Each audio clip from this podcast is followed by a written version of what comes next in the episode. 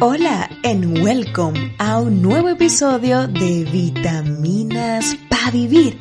Empezamos. Espalda recta. Niña, siéntate bien. Enterésate. ¿Cuándo es que vas a poner una postura correcta al sentarte al caminar siempre doblada? Esas son solo algunas de las frases que escuché de mis padres cuando era pequeña. Por tal razón, la semana pasada hice una encuesta a través de Instagram. Pregunté, ¿existe la postura correcta? ¿Verdadero o falso? El 70% respondió verdadero y el 30% falso. Ante la duda, me puse en contacto con un fisioterapeuta, el licenciado Orlin Hermosen, quien contestó a esa y a muchas otras dudas que tenía. Así que sin más, paso con la entrevista. Hola Orlin, ¿cómo estás? Bienvenido y gracias por aceptar esta invitación. Hola Vivi, muchísimas gracias por invitarme a tu podcast esperando que tu audiencia se encuentre súper y que este tema sea de mucho beneficio para todos ellos. Estoy sumamente emocionado por iniciar y que conversemos un rato sobre este tema tan interesante como lo es la postura. Sí, claro que es importante. Por eso pregunto, ¿existe la postura correcta? ¿Verdadero o falso, Orlim? Cuéntanos desde tu experiencia. Bueno, Vivi, sabes que esta es una pregunta que muchas personas están haciendo. Desde los tiempos antiguos, nuestros abuelitos siempre vivían con eso de mantén la postura, siéntate derecho, no te agaches así. Pero la realidad es que es totalmente falso. No existe una postura correcta. Lo que sí podemos tener son posiciones óptimas, pero más allá no. Uy, uy, uy, uy, uy. Dicho esto, Orlim, quiere decir que el 70% de las personas que respondieron a mi encuesta no han aprobado el examen, porque no existe la postura correcta, existen posiciones óptimas. ¿Puedes entonces explicarnos un poco más de por qué es falso lo de la postura correcta? Bueno, para describir el por qué esto es falso, podemos dar dos explicaciones. La primera es porque la postura se denomina como algo estático. Es una posición donde el cuerpo tiene que quedar completamente inmóvil, ya desde que el cuerpo tiene que realizar alguna acción, está realizando un movimiento y por ende se va a romper la postura que está generando. Y como el cuerpo como el ser humano es un ser constantemente móvil, entonces decir que tenemos una postura correcta por, este, por esta primera premisa no sería del todo correcto. Ahora, la segunda es mucho más directa y esto es por las diferencias morfológicas que pueden tener las personas. Es decir, hay personas que van a tener unas curvaturas más pronunciadas que otras, hay personas que van a sentirse más cómodas en una posición en comparación con otras. Lo que para nosotros puede ser una postura incorrecta, para esa persona puede ser una postura totalmente cómoda y es perfectamente normal, ya que nuestros cuerpos son distintos.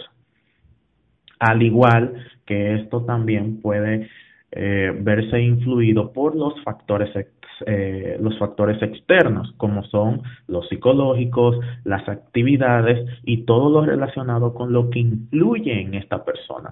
Con eso que nos cuentas de que será diferente dependiendo de la situación de la persona en aspectos físicos y psicológicos, em, llega a mi mente el tema o el término de posturas adaptativas. ¿Cuáles son las diferentes posturas adaptativas que existen? Bueno, con relación a lo que son las diferentes posturas adaptativas, podríamos hablar de dos vertientes, la mala adaptativa y la adaptativa. La adaptativa va a ser la postura que nos permitirá preparar al organismo para una acción determinada con el menor gasto de recursos, decir, con el menor gasto de energía. Mientras que una postura mal adaptativa puede deberse al dolor. ¿Por qué? Porque tenemos alguna molestia, algún dolor, el cuerpo como autodefensa busca tomar una posición que disminuye estos síntomas. Entonces, ¿qué va a provocar esto?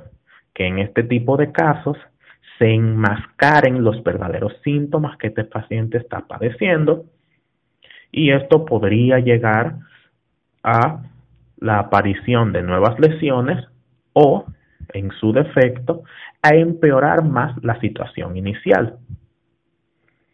Esto podría notarse mucho, sobre todo con los, los pacientes que son de carácter neurológico, los cuales modifican su postura, al igual que los pacientes que salen recientes de una cirugía, que vemos que pueden llegar a caminar o a sentarse de una forma completamente distinta a la que ellos normalmente se sientan. Lo cual en este tipo de procesos eh, debemos tratar de mejorar en estos casos en específico la posición del cuerpo y la postura como tal, porque ya sabemos por dónde es que viene la situación. Mm, entonces quiere decir que nosotros adoptamos malas posturas y aparte están esas posturas adaptativas dependiendo de la circunstancia o situación que estemos viviendo. Aclarado esto, cuéntanos tres mitos versus realidad de la postura. Ay, ay, ay, ay, ay, ay, ay, ay. Tres mitos versus la realidad. Qué bueno que son tres mitos, porque hay tantos en base a este tema que son increíbles. Bueno, el primer mito, el más común. Si te doblas para recoger algo del suelo, la espalda se te va a quebrar. Lo cual es completamente falso. La espalda es una estructura sumamente fuerte y sumamente adaptable que es capaz de manejar unas cargas increíbles de peso y poder realizarlo con seguridad. Solamente tenemos que observar a los atletas levantadores de fuerza, a los alterófilos, a los powerlifters o a los strongman. Toda la cantidad de peso que logran manejar en cada una de sus actividades deportivas. Al igual que estas personas que tienen trabajos sumamente pesados. Un señor que esté trabajando como ebanista, como albañil, como constructor, que son trabajos muy demandantes y aún así la espalda en la mayoría de los casos se mantiene sumamente fuerte. Otro mito que es común escuchar es que si te duele la espalda baja, es una hernia discal sí o sí. Es muy común cuando acudimos al médico por un dolor de espalda que lo primero que se nos comente es que debemos hacerte una imagen médica, debemos hacerte una radiografía y observar si tienes una hernia discal. Pero la gran realidad es que la gran mayoría de los dolores de espalda no vienen por una hernia discal. Es tanto así que se han realizado estudios donde se puede observar cómo personas de diversas edades, totalmente asintomáticas, por medio de una resonancia magnética o por medio de una radiografía, descubren que tienen una hernia discal o una protusión discal o una escoliosis, una desviación dentro de la misma columna y nunca han sentido dolor, nunca han sentido molestia. Es decir, no es algo multifactorial esto, esto que se puede generar. Entonces, como es algo multifactorial, achacárselo directamente a, a que es una hernia, sí o sí, o a que es una protusión, o a que es esto, o un diagnóstico en específico, en muchas ocasiones es demasiado simplista. Otro de los mitos más comunes y uno de los mitos que más incomodan al, profesional de fisioterapia. Necesito una faja o un corrector postural. Es que yo duermo muy mal cuando estoy haciendo mis actividades, cuando estoy limpiando en mi casa, eh, me agacho mal y realizo todas las posiciones mal, como me dijeron en las que no podía hacerlo, así que tengo que conseguir una faja o un corrector postural para poder mantener mi postura bien mientras estoy realizando las actividades. Esta, de todos los mitos que se pueden escuchar, es el peor. Y es por algo muy sencillo, vea. Usted no necesita una postura perfecta, ni necesita unos aditamentos para mejorar su postura, a menos que sean específicamente indicados por un médico ortopeda o por un profesional sanitario, el cual vea la necesidad y entonces se lo indique. Una faja como tal, o una faja postural, como muchas personas lo conocerán, podría ser muy interesante si es usted un empleado de construcción y tiene que mantenerse cargando pesos elevados durante ocho horas o quizás más en su trabajo. Necesita un soporte. Pero observamos muy a menudo personas que para realizar un ejercicio dentro del gimnasio con 25 libras van y se ponen una, una faja. Por favor, no es necesario. Al contrario, esto lo que va a generar es una debilidad progresiva de la musculatura que está encargada de estabilizar su cuerpo, de estabilizar todos los movimientos que usted realiza. Y en su defecto también va a afectar a la postura que tanto estamos mencionando. Por ende, después de conocer sobre los mitos más comunes y ver cuáles son sus realidades, podemos ya tomar algunas acciones para evitar estas situaciones que estamos mencionando. Me encantan los mitos que acabas de desvelarnos, en específico el de la faja y el del dolor de espalda baja. Tomando en cuenta este último, quiero preguntarte, ¿cuáles son las causas principales de un dolor de espalda? Bueno, las principales causas de un dolor de espalda está la edad, mientras mayor, muchísimas más probabilidades de que padezca de un dolor de espalda. La mala calidad del sueño, por supuesto, también es otra causa muy importante con relación a los dolores de espalda. El sedentarismo, esta falta de actividad física tremenda que tenemos, Ahora mismo también con la misma situación de la pandemia que se ha exacerbado muchísimo más, o en su defecto, o en su contraparte, mejor dicho, también las personas que tienen actividades que son sumamente demandantes. Por ejemplo, los atletas de alto rendimiento podrían llegar a padecer de dolores de espalda los atletas de CrossFit en general, etcétera. Los malos hábitos de vida en general, si es sedentario y de paso tiene malos hábitos de vida, es muy probable que llegue a padecer de dolores de espalda. Y si a eso le sumamos otra de las causas principales del dolor en general, como lo son el estrés y la ansiedad, entonces podríamos llegar a un cuadro eh, un poquito complicado. Más bien, más que complicado, interesante para trabajar con, con, estos, con estos pacientes, para manejarlos. Ok, yo acabo de tomar nota. Y en resumen dices que la edad el sedentarismo, el estrés, la ansiedad, el mal sueño y otros forman parte de las causas principales de un dolor de espalda. Uy, uy, uy, uy, uy, cuántas cosas tengo que tener en cuenta para mejorar.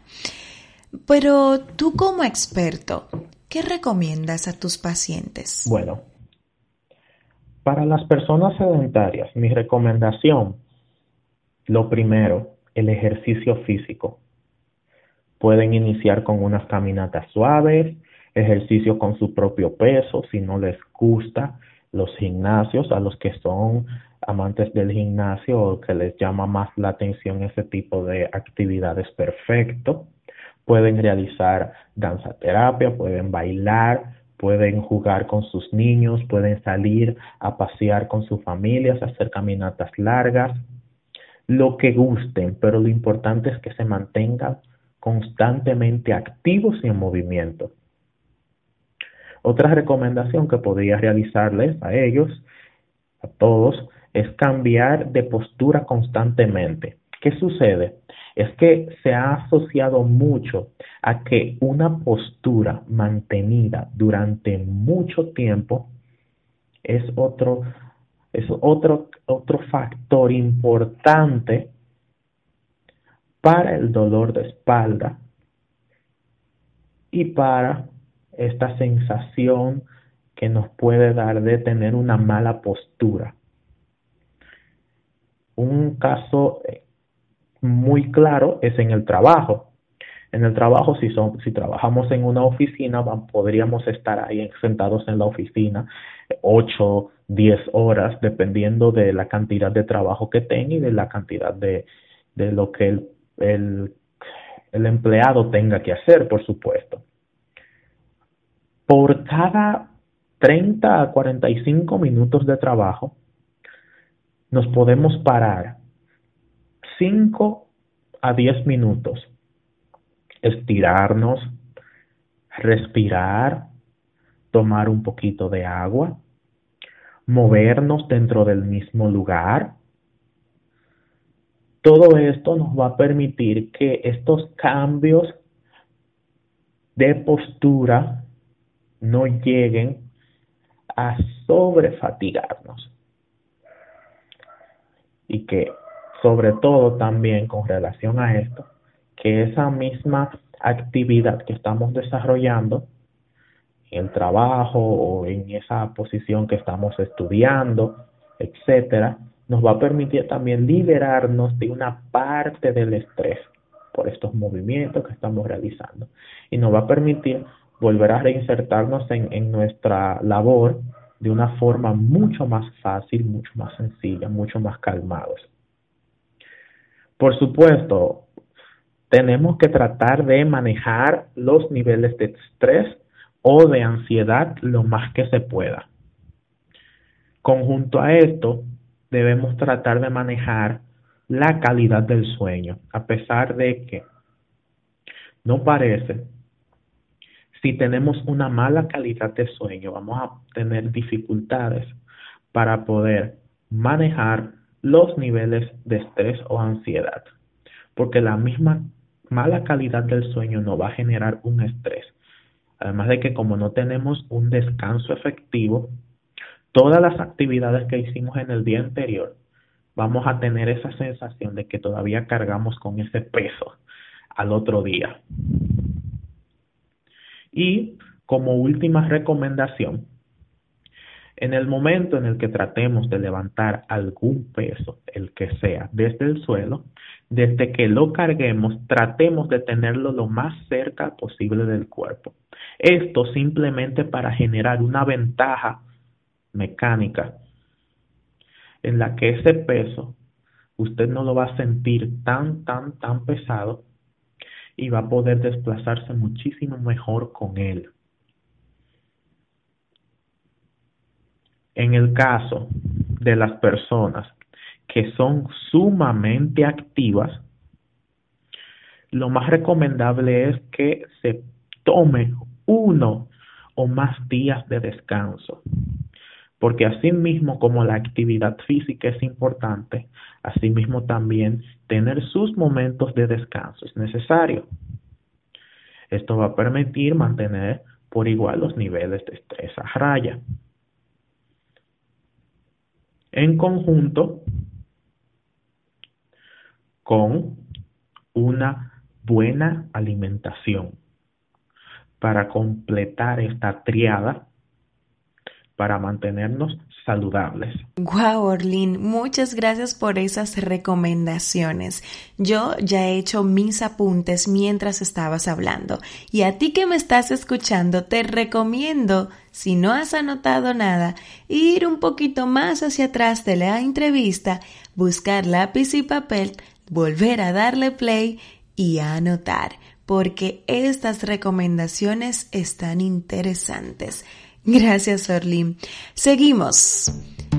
¿Existe una postura más conveniente dependiendo de lo que hagamos? Ya se han mencionado algunas de al momento de levantar algo, de tenerlo más pegado a nuestro cuerpo y demás para cuidar nuestra espalda. Pero, ¿cómo debe ser nuestra postura cuando vamos en el coche o estamos en la oficina? Así sucesivamente a pesar de lo que creemos como, cultura a nivel popular, realmente no existe una postura más conveniente, ya que la postura que puede ser más conveniente para ti puede ser la menos conveniente para alguien más. Por lo que realmente la postura más cómoda en la que te encuentres realizando tus actividades generales va a ser tu postura conveniente. Ahora, por supuesto, vamos a tener eh, posiciones y posturas en situaciones especiales donde tenemos que manejarlo y regularlo. En una situación especial como entrenando en un gimnasio o posterior a una cirugía, por poner dos ejemplos básicos, se deberían utilizar unas posturas que nos permitan preservar lo más que se pueda la higiene y la mecánica postural. Obvio, esto debe ser aplicado por un profesional sanitario, el cual debe estar respectivamente cualificado en su área. Esto nos va a ayudar a regular las situaciones que se puedan presentar con, estas, con estos pacientes en estas situaciones especiales. Porque después de que nosotros, durante estas fases, en el gimnasio, posterior a una cirugía, podemos ir incrementando la movilidad y la actividad dentro del cuerpo. Por lo que sí, al principio, después de una cirugía, le voy a decir a alguien que se agache y que trate de tocarse los pies no, no sería una idea muy interesante. Ahora, después de que ya ha pasado el proceso de cirugía, que ya este proceso de cicatrización pasó, ¿por qué no? Por supuesto que sí.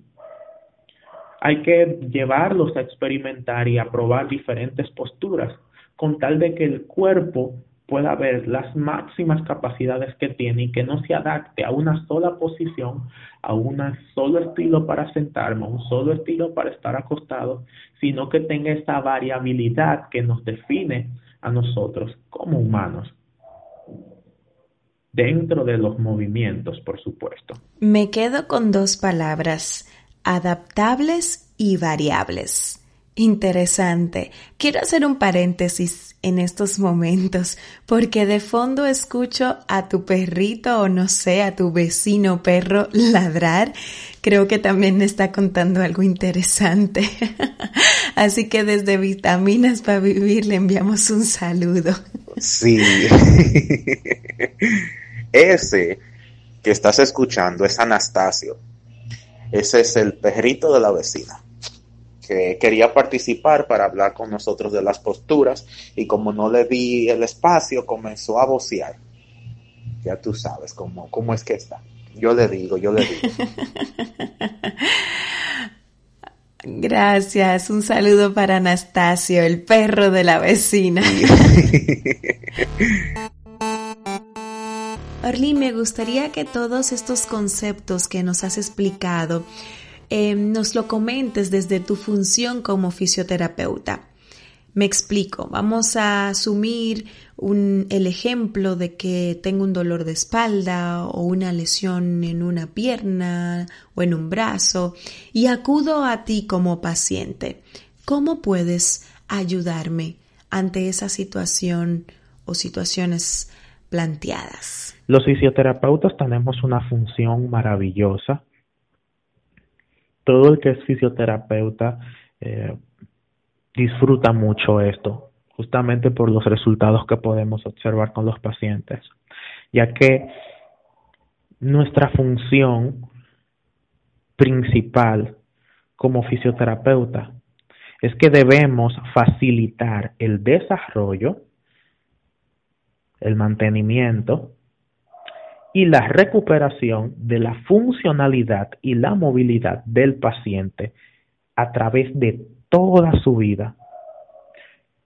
Esto obviamente lo logramos por medio de la educación que le realizamos al paciente, las prácticas basadas en la evidencia científica y los ejercicios terapéuticos conjunto a las demás herramientas que podemos tener en nuestro arsenal, masoterapia, los masajes terapéuticos, los agentes físicos, la terapia manual, en fin, un, un sinfín de actividades que podemos desarrollar con nuestros pacientes para conseguir esto. Es como dice una frase muy famosa que podemos eh, ver.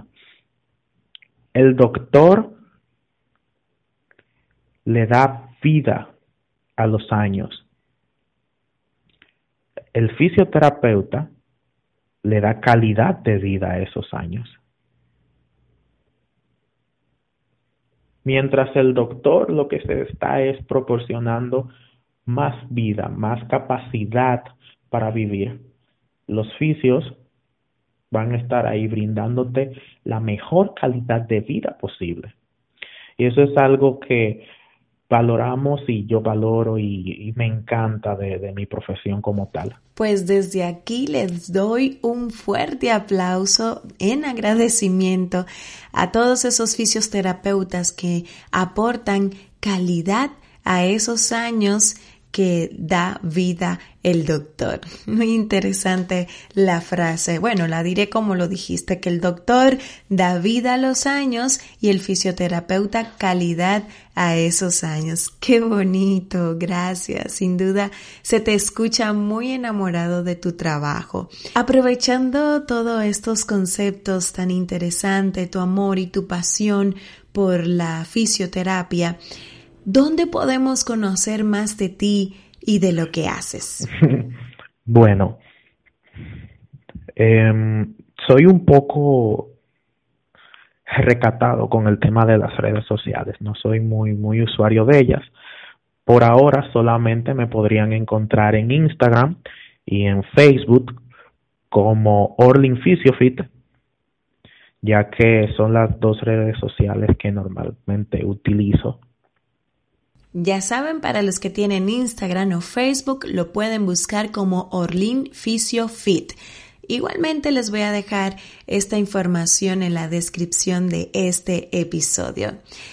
Y para terminar, me gustaría que nos dijeras al menos tres recomendaciones más sobre esta, este tema tan interesante de las posturas. ¿Qué recomiendas como fisioterapeuta? Como el programa se llama Vitaminas para Vivir, creo que estos van a ser los minerales para vivir, conjunto a estas maravillosas vitaminas. Lo primero es que debemos tratar de evitar un estilo de vida sedentario, mantener una buena alimentación equilibrada, sana y sin abusos mejorar por sobre todo la calidad del sueño. Esto es sumamente importante. Una buena recuperación del día a día es fundamental. Lo mejor es prevenir antes que lamentar. Por esto, si usted siente dolor de algún tipo por varios días, lo más recomendable es que acuda a un fisioterapeuta cualificado. No espere a que esto pase a mayores. Por último, debemos tratar de gestionar el estrés lo máximo posible. Ah, y si alguien le indica que está teniendo una mala posición o que tiene alguna mala postura, usted ya sabe qué decirle. Simplemente mándelo a vitaminas para vivir para que se entere de la realidad. Esa ha sido mi recomendación favorita. Bueno, Arlene, hemos llegado ya a la parte final de esta entrevista. Muchísimas gracias por tus recomendaciones y a ti que nos estás escuchando. Nos oímos en el siguiente episodio. Esto fue, bueno, minerales y vitaminas para vivir.